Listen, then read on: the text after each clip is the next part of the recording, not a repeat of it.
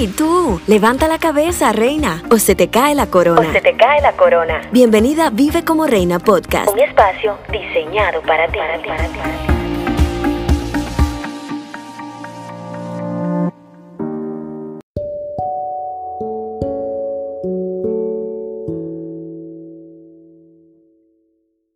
Hola, ¿cómo estás? Y Dios te bendiga. Bienvenida a Vive como Reina Podcast. Gracias por abrirme las puertas de tu corazón a través de esta plataforma de Spotify. No sé si lo vaya a subir a YouTube, pero qué bendecida me siento con que me des la oportunidad de que juntas pasemos este tiempo. Soy tu amiga y hermana Sara Rondón y siempre es un honor poder compartir contigo. Para el episodio del día de hoy tengo un tema que ha sido muy confrontador para mí en los últimos días y es una expresión que siento que todos hemos utilizado en algún momento y me encantaría poder profundizar un poquito al respecto. No sé en qué circunstancia hayas dicho es muy bello para ser cierto. Creo que esto se debe a que muchas veces nosotros queremos merecer algo, sin embargo cuando llega no creemos merecerlo. Lo mismo pasa con la gracia del Señor, la forma en la que Él nos ha hecho aceptos en su presencia y también en muchas otras áreas de nuestras vidas. Me encantaría si puedes buscarlo que nos dirijamos a Efesios, su capítulo 2 y vamos a leer dos versículos, el 8 y el 9 en la nueva traducción viviente, donde dice que Dios los salvó por su gracia cuando creyeron. Ustedes no tienen ningún mérito en esto, es un regalo de Dios. La salvación no es un premio por las cosas buenas que hayamos hecho, así que ninguno de nosotros puede jactarse de ser salvo. Una de las cosas más difíciles para muchas personas es aprender a sentirse merecedores, y es porque vivimos en la cultura del esfuerzo. Es algo que hablo mucho con mi esposo de que lamentablemente nos han inculcado una cultura de que mientras más haces, eres más productivo pudiera decirse que obviamente mientras más te sacrificas, estás en el caso de nosotros los cristianos más cerca de Dios y nos hacen sentir que tenemos que ganarnos las cosas para merecerlas. Y esta es la diferencia entre el esfuerzo que puedas tener en tu diario vivir con las cosas cotidianas, que obviamente no le estoy quitando mérito al esforzarse, pero en cuanto a nuestra salvación y al amor de Dios, tenemos que simplemente aceptar que Él nos hizo salvo y como menciona este capítulo 2 de Efesios, la salvación no es un premio por las cosas buenas que hayamos hecho. No obstante, nos han hecho creer que, ay, tienes que estar en todos los servicios, tienes que estar sirviendo en todo en la iglesia, aparte de cantar, ministrar, recibir las personas quizás cuando llegan, hay que estar ahí por si se alma una limpieza. Y repito, no le estoy quitando mérito a esto, sin embargo, es entender que el hecho de que podamos servir no nos hace aceptos delante de Dios. Lo que nos hizo merecedores de Dios es creer en su sacrificio porque a fin de cuentas era algo que nosotros por nosotros mismos no podíamos lograr. Entonces, esta creencia es demasiado dañina para nosotros, el entender que tenemos que estar constantemente sacrificándonos, que tenemos que estar constantemente buscando ganarnos la aprobación. La misma palabra de Dios dice que no hay forma de que Dios nos ame más o nos ame menos. De hecho, Él nos amó primero. Antes de enviar a Jesús, antes de todo, Él nos amó. Y nos amó con todas nuestras fallas, con todos nuestros errores, sabiendo que éramos pecadores. Él nos amó. Todos venimos cargando con un montón de creencias limitantes desde nuestra infancia. ¿Basadas en qué? En aquello que nos dijeron, en lo que vivimos, en lo que interpretamos, cómo otros nos trataron, entre muchas otras cosas. Y esta suma va dando forma a lo que creemos de nosotros mismos por ejemplo, no me merezco un trabajo mejor, no me merezco una pareja que me haga feliz, no me merezco amigos con los que pueda pasarla bien, no me merezco, no me merezco, no me merezco. Dentro de esos no me merezco, he escuchado y de hecho lo he hablado con, con algunas personas muy cercanas, dicen no me merezco el amor de Dios. Y a veces creemos que, ay, porque no pude ir a la iglesia el domingo o porque no pude servir como quizás me lo propuse, Dios me va a amar menos. Esto va muy alejado de la ley del merecimiento, pero es que el pensamiento limitante de es muy bello para ser cierto, refleja una mentalidad de desconfianza o de incredulidad hacia las cosas buenas que Dios nos ofrece. Recordemos una vez más el pasaje anterior en la que nos dice que no tiene que ver con sacrificio nuestro el que hayamos ganado esta salvación, sino que tiene que ver con creer en que Jesús lo hizo por amor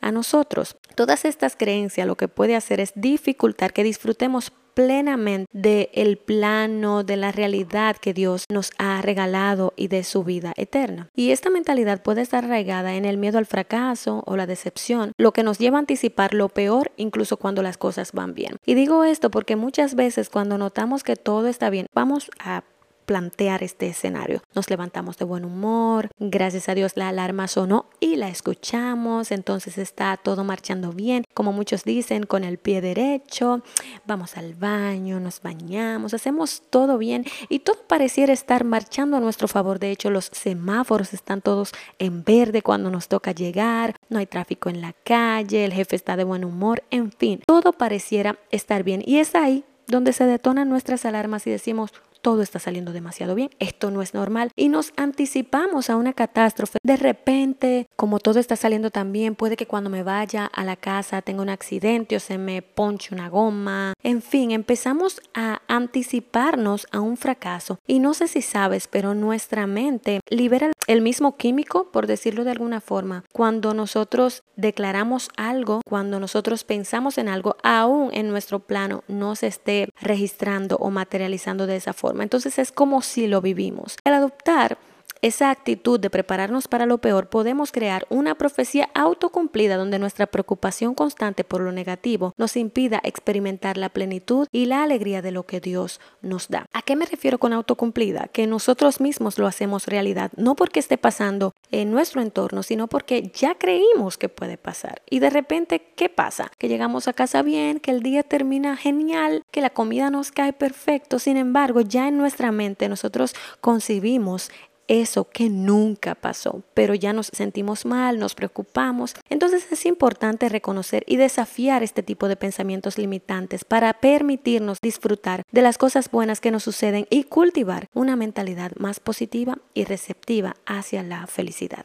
La gracia es un tema que se debate mucho porque buscamos complicar lo simple, por aquella cultura de esfuerzo. Si bien es cierto que por nuestra naturaleza de pecado no podíamos relacionarnos con Dios por lo santo que Él es, no es menos cierto que se diseñó un plan para hacernos aceptos delante de Él. Y a través de Jesús, quien tomó nuestro lugar y nos hizo santos mediante a Él, lo único que debemos hacer es aceptar ese sacrificio y vivir en agradecimiento, no queriendo ser merecedores a largo plazo. Es como que a veces queremos, ok, me diste un préstamo a cuántos años y estamos ahí sacrificándonos. No, es creer que ya somos salvos por el don de la salvación. Y me encantaría recitarte lo que dice Hebreos 10 desde el versículo 1 al 18. Literalmente esto nos va a poner los pies sobre la tierra con respecto a esta gran verdad de que esta cultura de esfuerzo, esta cultura de estarnos martirizando hasta cierto punto por querer merecer su amor o por querer ganarlo es incorrecta y debemos ser intencionales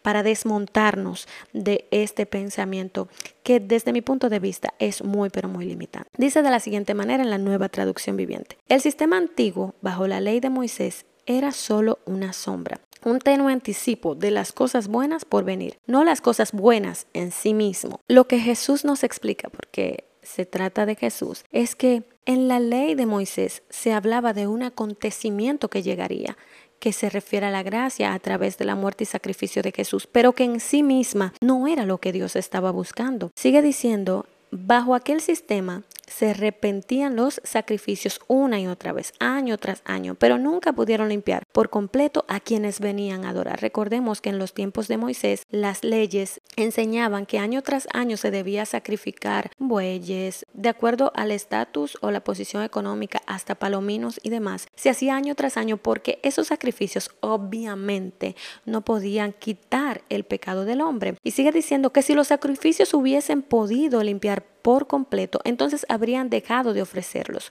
porque los adoradores se habrían purificado una sola vez y para siempre, y habrían desaparecido los sentimientos de culpa. Pero en realidad esos sacrificios les recordaban sus pecados año tras año. Esto marcó demasiado mi vida y me llamó muchísimo la atención porque dice que no es posible que la sangre de los toros y las cabras quiten los pecados.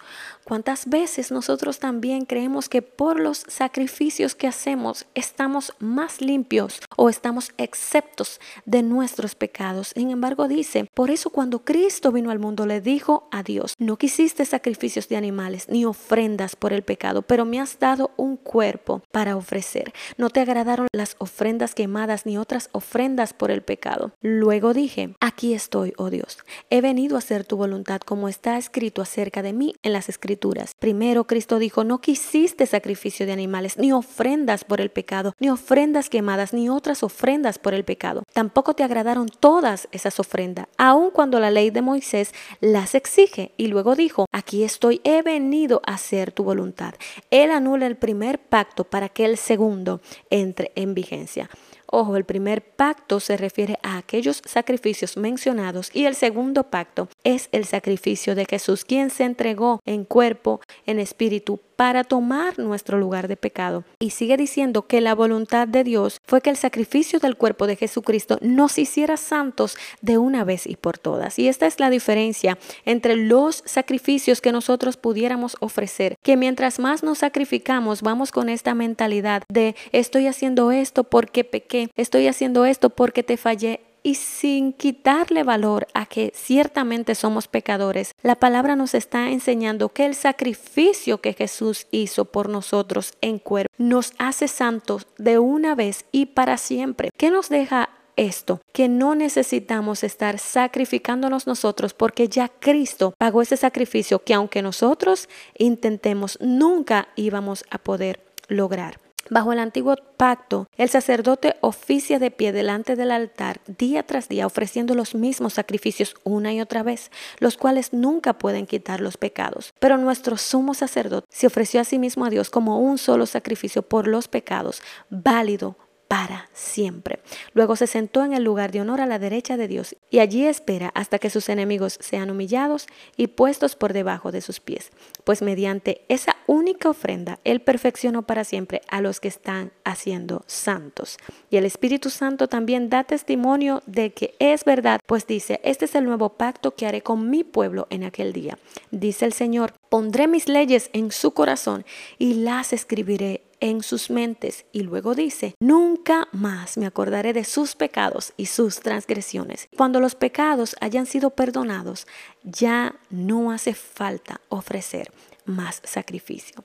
¿Qué es lo que nos compete a nosotros como hijos del Señor? Es aceptar su sacrificio. Es aceptar que nosotros no podíamos, sin embargo, Él lo hizo. Y para una mentalidad limitante, esto parecía muy simple, pareciera muy simple. De hecho, pudiéramos decir, es muy bello para ser cierto, ya que estamos acostumbrados a un sistema que nos ofrece cosas bonitas, pero luego viene a quitarnos más de lo que nos ha sido dado. Sin embargo, esto no es lo que Jesús tiene para nosotros. Yo sé que es difícil olvidar lo aprendido, es difícil poner en práctica nuevas cosas, pero el Señor quiere que nosotros tengamos la mentalidad de Cristo y que entendamos que no hay nada que podamos hacer, que no hay nada incluso tan sucio como dice la canción, que Él no haga limpio, que no hay un pecado tan grande que Dios no pueda perdonar y de hecho olvidar y vernos como nuevas criaturas. Si llegaste hasta esta parte del episodio, la intención a través de estas palabras es que puedas aceptar su sacrificio. Es lo único que necesitas. Y yo sé que parece muy bello para ser cierto, pero es lo que Jesús ha venido a hacer en nuestras vidas, llevar esa carga tan pesada que nosotros no podíamos, darnos una vida y vida en abundancia a través de Él. Así es que tu trabajo es creer, tu trabajo es tener fe en que Dios lo hizo y vivir conforme a esa gracia, vivir porque Él ya murió por nosotros. No olvides seguirme en redes sociales, me encuentras como Vive como Reina en Instagram, en Facebook, estamos también en YouTube. Dale like a este episodio si fue de tu agrado. En la parte de abajo vas a encontrar una encuesta, también un área donde puedes comentar, así que déjanos saber qué te pareció y si fue de bendición para tu vida. Soy tu amiga y hermana Sara Rondón. Nos vemos la próxima semana. Bye.